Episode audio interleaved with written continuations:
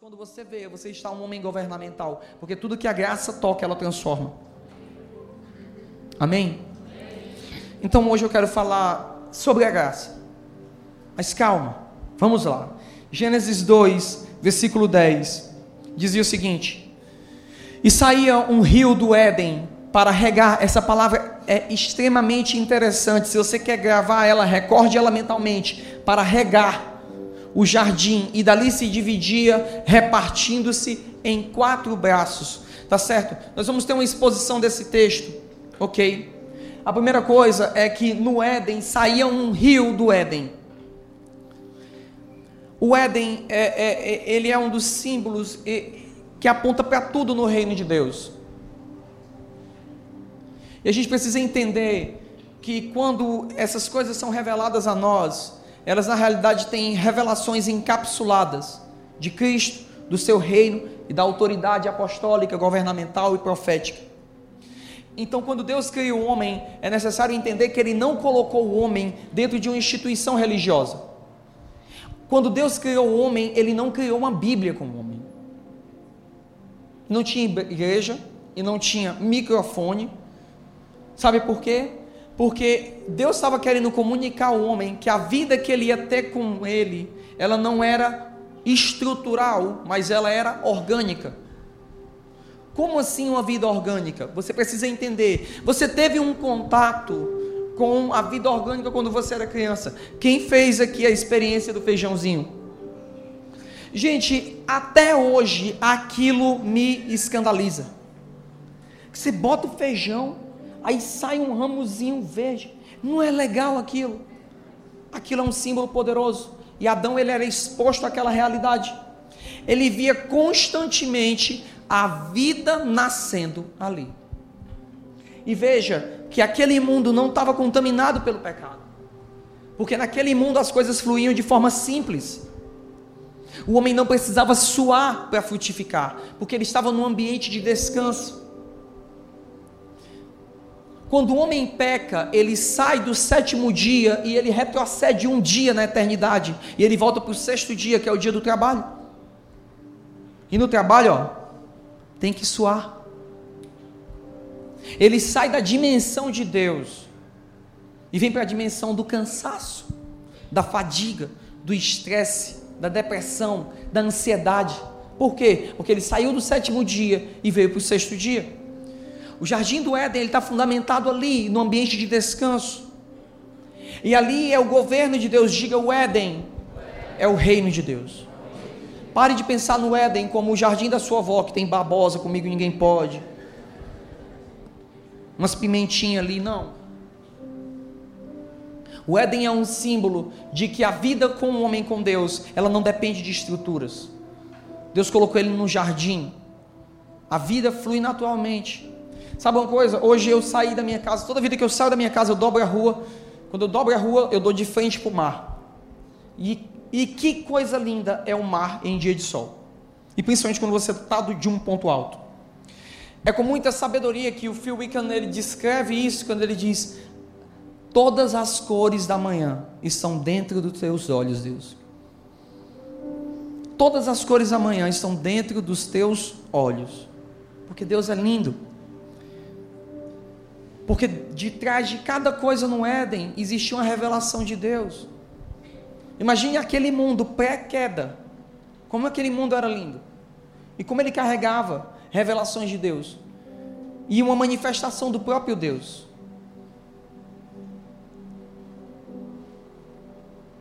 Aquele mundo, aquele jardim é o próprio Jesus. E a Bíblia fala uma coisa: diga, o jardim é o reino de Deus. Agora olhe para a pessoa que está do seu lado e diga: o jardim é Jesus. Então o homem não estava só no jardim, o homem estava em Jesus. E saía um rio do Éden para regar o jardim. Então entenda, o meu relacionamento com Jesus, ele precisa ser regado o meu relacionamento precisa ser regado, porque o Éden significa o quê? O Éden significa o quê? Jardim, Elias. Reino de Deus. o reino de Deus e o Éden representa meu relacionamento com Jesus, o próprio Jesus. Mas espera aí, quer dizer que meu relacionamento precisa ser regado? Sim. A palavra regar significa trazer cultivo, expandir, alimentar, nutrir, permitir que a terra seja lavada, nutrida e limpa. Então imagine o Éden como um quadrado.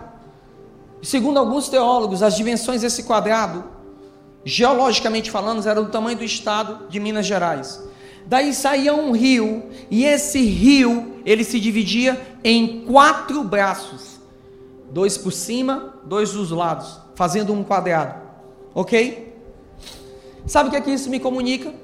Me comunica que Deus ele não tem só uma forma de agir. Não tem só uma forma. Ele é múltiplo, ele tem várias formas de agir. E aqui entra o símbolo poderoso. Diga comigo, o rio representa a graça de Deus.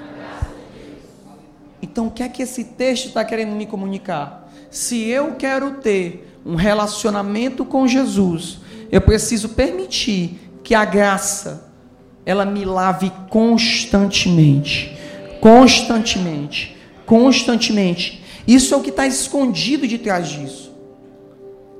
Rio na Bíblia é uma alusão ao Espírito da graça e o Espírito Santo. Quando a gente fala de rio, toda vida que você vê a palavra rio na Bíblia, você precisa entender que é a palavra do Espírito Santo. É o mover do Espírito Santo trabalhando. Então, quando a gente tem um relacionamento com Deus, o nosso relacionamento com Deus, ele não pode ser medido pela experiência do ontem. Dentro do treinamento básico de profetas, você sabe que uma experiência espiritual jamais ela pode ser base para outra experiência espiritual. Se um dia eu tive uma visão, eu vi Jesus como um leão, que significa que Jesus de fato é um leão. Não. Não. Gente, quando a Bíblia diz que Jesus é o leão de Judá, ela não está querendo dizer que Jesus anda no, no reino espiritual como Aslan. Quando ele tem alguma raiva, ele. Uau! Aquilo é um símbolo de governabilidade e reino que existe sobre Jesus. Então, quando Deus comunica com você a palavra do Senhor, ela fala que o profeta disse: Subirei ao monte para ver o que o Senhor fala comigo. Então é necessário entender que a voz de Deus se converte em imagem na nossa cabeça. Quando Deus fala com a gente, ele, pum, a voz dele se transforma em imagem. Por quê? porque é uma forma de você entender a mentalidade de Deus, porque as palavras de Deus são espírito e vida. A sua mente não entenderia, porque ela é carnal, ela é opositora à natureza de Deus. E como opositor, esse sistema é como você querer ler um Windows numa máquina iOS. São sistemas diferentes. E nesse sistema diferente, a gente tem que entender que Deus ele comunica de outra forma. Para que você possa entender, imagine uma forma, Israel, se você encontrasse uma maneira de se comunicar com as baleias, você chegaria falando com elas sobre iPads, sobre microfones, sobre caixas de som. Você comunicaria com algo que ela entendesse. Você falaria de cavalos marinhos, você falaria de plâncton, você falaria de Bob Esponja, você falaria de, de qualquer outra coisa que fosse correlacionada à realidade daquela baleia. Então Deus para comunicar com você, ele fez o que? Ele criou os símbolos. Então, quando você lê um texto como esse, não é que Deus quer que você fique imaginando só um rio, porque sim existe, mas é mais do que isso, é o que está por detrás disso. Então, esse rio, ele simboliza a graça de Deus. E a graça de Deus ela é poderosa. Ela vem e ela começa a lavar nossas vidas. É o Deus que me cerca. Eu não posso usar a experiência de ontem. Tipo, ontem Deus falou comigo assim. Hoje Deus vai falar comigo como? Eu preciso todo dia ter uma experiência com a graça do Senhor. Todo momento. a Bíblia fala que o rio regava, ou seja, ele nutria, ele trazia vida. E a terra que ele é engraçado que a terra e havia, ela diz assim, havia uma terra que era regada por esse rio, e ela se chamava terra de Avilá, ou seja, terra de expansão. Diga, quando o rio me toca, eu vou crescer naturalmente. E a Bíblia fala que o ouro dessa terra era bom. Leia o texto. Se você ler o texto, você vai ver que quando o rio toca, a graça toca, sabe, é diferente do processo do legalismo e da religião. A religião ela não produz vida, ela te cansa. Você tenta, tenta, tenta, mas uma hora você lida com fracasso. Mas quando você permite que a graça comece a te lavar, ela te lava. Você caiu, então o que, é que você faz? Você não se chibateia. Tem pessoas que dizem o seguinte, dizem o seguinte: eu pequei, não vou hoje para a igreja. Por quê? Você está caminhando pela religião. A religião diz que você tem que ser bom para você ser íntimo. A graça não, a graça diz você tem que ser íntimo, aí você vai ser bom. Na, na graça é o seguinte: eu caí, então deixa a graça te lavar. Aí tu se levanta.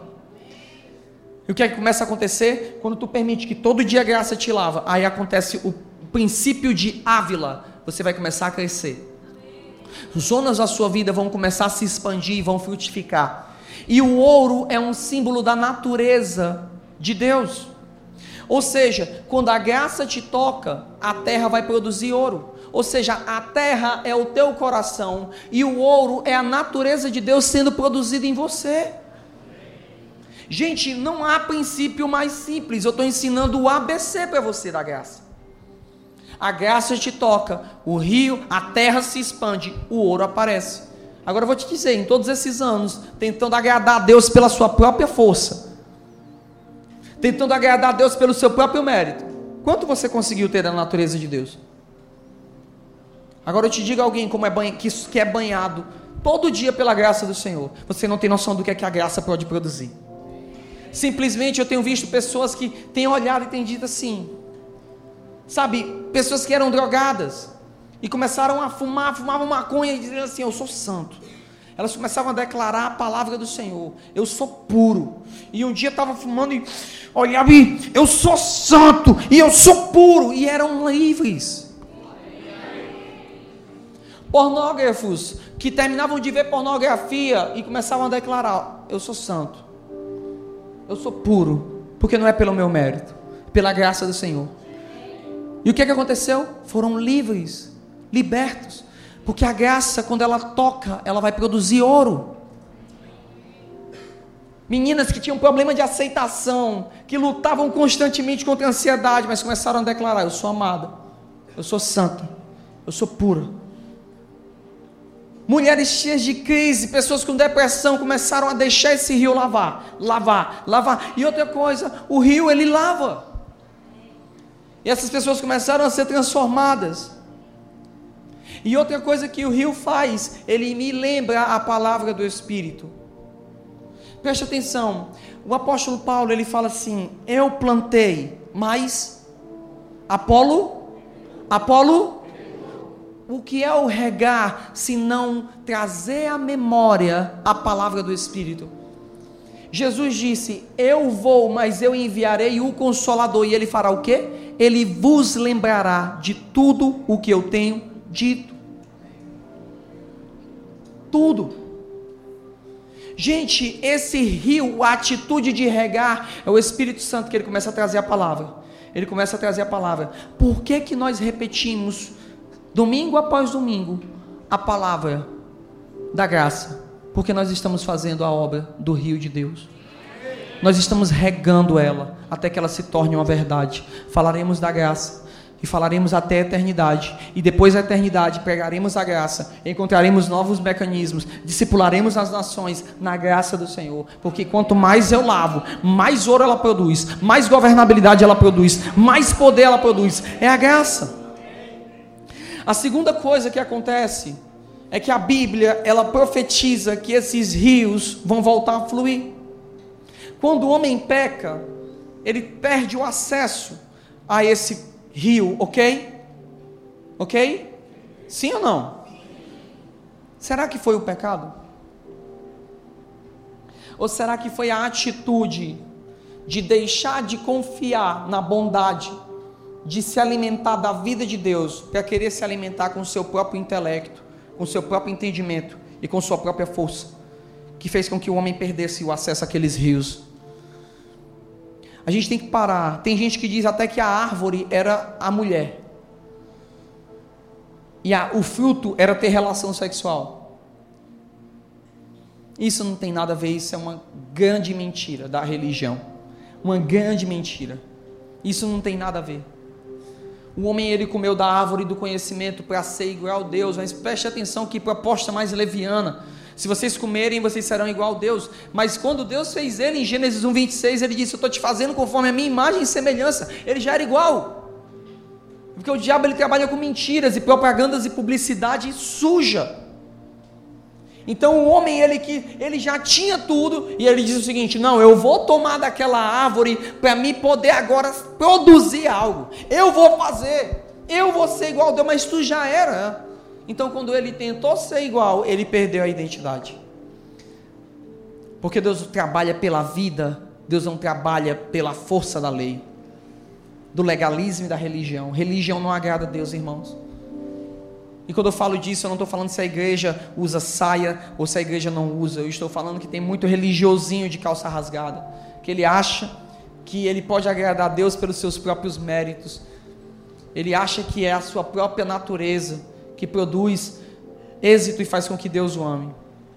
Ezequiel, capítulo 47, versículo 7, tem um versículo muito lindo, diz: Tendo eu voltado, eis que à margem do rio havia árvores em grande número, de uma e de outra banda. Diga, na margem do rio tinha muito tinha muita muitas árvores.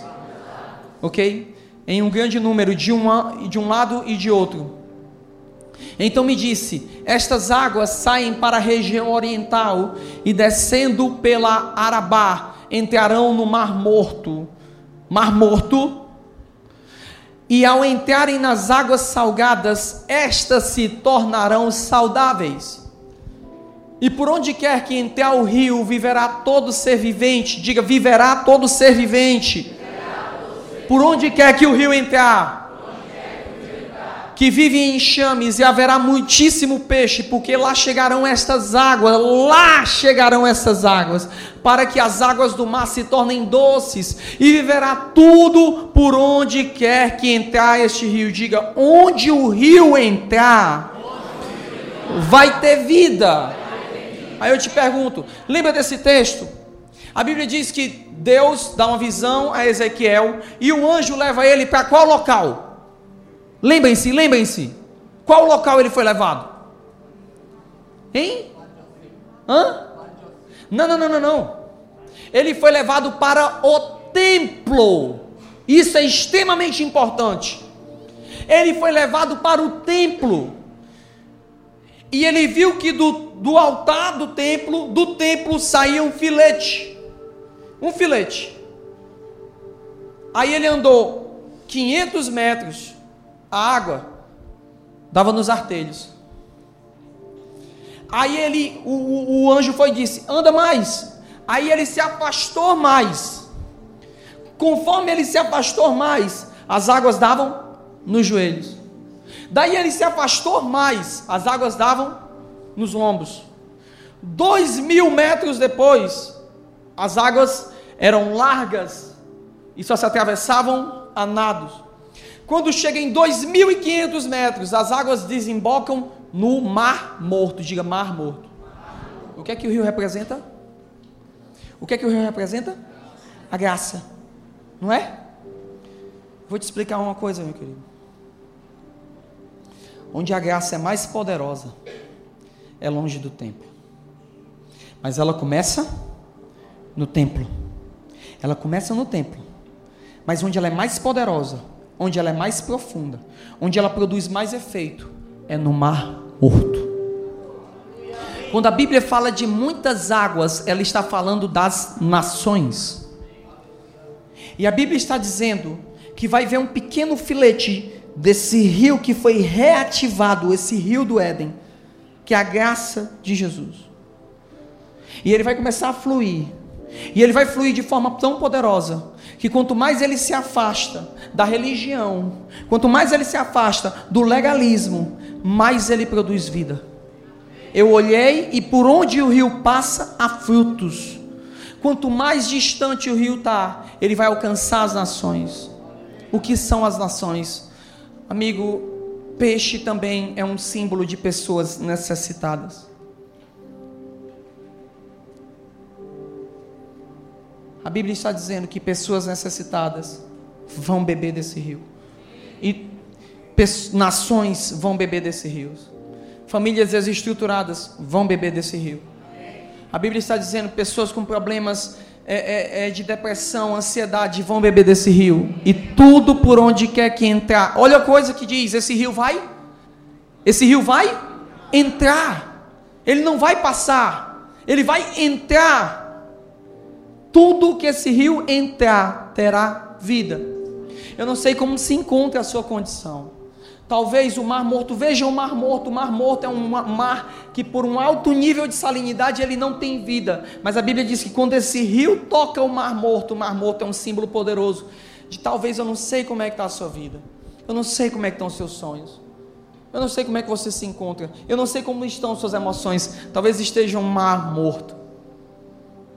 Eu não sei como é que está seu casamento sem nenhuma expectativa de vida. Mas eu quero te falar uma coisa. Abra sua Bíblia em João capítulo 7, 28. 7, 28. E aqui a gente tem algo poderoso. Jesus, pois, levantou a voz no. Jesus levantou a voz aonde? No ele não levantou na rua, ele não levantou na sinagoga, ele não levantou em Cafarnaum, ele não levantou, a Bíblia está dizendo claro, ele levantou a voz no. Diga, Jesus estava no templo. Agora pulamos para o versículo 37. Ora, no último dia que ele estava da festa, pregando todos os dias do templo, quando chega no último dia, o grande dia da festa, Jesus se pôs em pé, onde, gente? Vamos lá, povo, vamos comigo. Onde Jesus se colocou em pé? Não, não, não, não, não, gente. Por favor, tem uma praça ali no centro. Eu posso ir pregar esse sermão, pregar para mendigos e prostitutas, e eu vou obter uma resposta mais digna do que eu estou falando para vocês. Onde Jesus estava pregando essa mensagem? Onde? E no templo ele disse, pôs em pé e clamou, dizendo: Se alguém tem sede, venha a mim e beba. Quem crê, quem crê em mim, como diz a Escritura, do seu interior correrão águas vivas do seu interior. O que é que está acontecendo neste exato momento? Neste exato momento, por que que Jesus ele fez questão de falar isso no templo? Porque ele estava dizendo: "Eu sou o cumprimento de Ezequiel 47. Eu sou o filete perdido que sai da casa do Senhor. Eu sou a voz que quando fala, o rio corre e eu estou alcançando o mar morto da sua vida e quem tem sede, quem tem necessidade, vem a mim e beba. Jesus é o rio para todo o mar morto. As nações têm fome, as pessoas têm necessidade. Todos, eu caminho no meio de vocês, joga luz, joga luz. Eu caminho no meio de vocês e eu posso ver com clareza que há sede. Porque você veio aqui? Porque tem sede. Porque você está num local como esse? Porque você está lutando com coisas que parecem que estão mortas. Porque você está lutando por circunstâncias que parecem impossíveis. Mas o rio de Deus, ele está chegando no mar morto. Você está aqui, tem pessoas que não estão aqui, você está orando por elas. O rio de Deus pode alcançar esse local. O rio de Deus pode tocar lacunas que você não alcança. Por quê? Porque o rio de Deus começa aqui, mas ele fica mais longe. E onde mais longe ele chega, mais ele toca, mais ele alcança, mais ele transforma. Meu Deus, a minha empresa, a minha família, o meu filho estão tão distantes dessa realidade. Não tem problema. Quanto mais longe o rio chega, mais ele alcança. Mais ele alcança. Mais ele alcança. E não é por nós, é pela graça. É pela graça. Qual é o mar morto? Qual é o mar morto que esse rio ele vai alcançar hoje? Se você entende o que eu estou falando, eu quero que você levante do seu lugar. Se você entende o que eu estou falando, eu quero que você entenda isso. Hoje eu quero terminar de uma forma diferente. Eu não vou terminar de forma melancólica. Eu não vou terminar de forma simples. Sabe por quê? Porque a vida de Deus ela precisa te alcançar. Aquilo que eu celebro vem sobre a minha vida aquilo que eu alcanço. Você que está me ouvindo, você, você que está me assistindo aí na sua casa, você agora, você pode ser tocado. Desliga a luz para que a pessoa possa me ver. Você pode ser tocado aí. Talvez você está sentado no sofá da sua casa, me assistindo na sua TV. Não tem problema. O rio de Deus ele pode chegar aí até onde você está. O rio de Deus ele pode te alcançar e pode transformar. Diga o rio quebra cadeias. Diga o rio, ele move montanhas. Tudo que o rio toca tem vida. É o rio de Deus.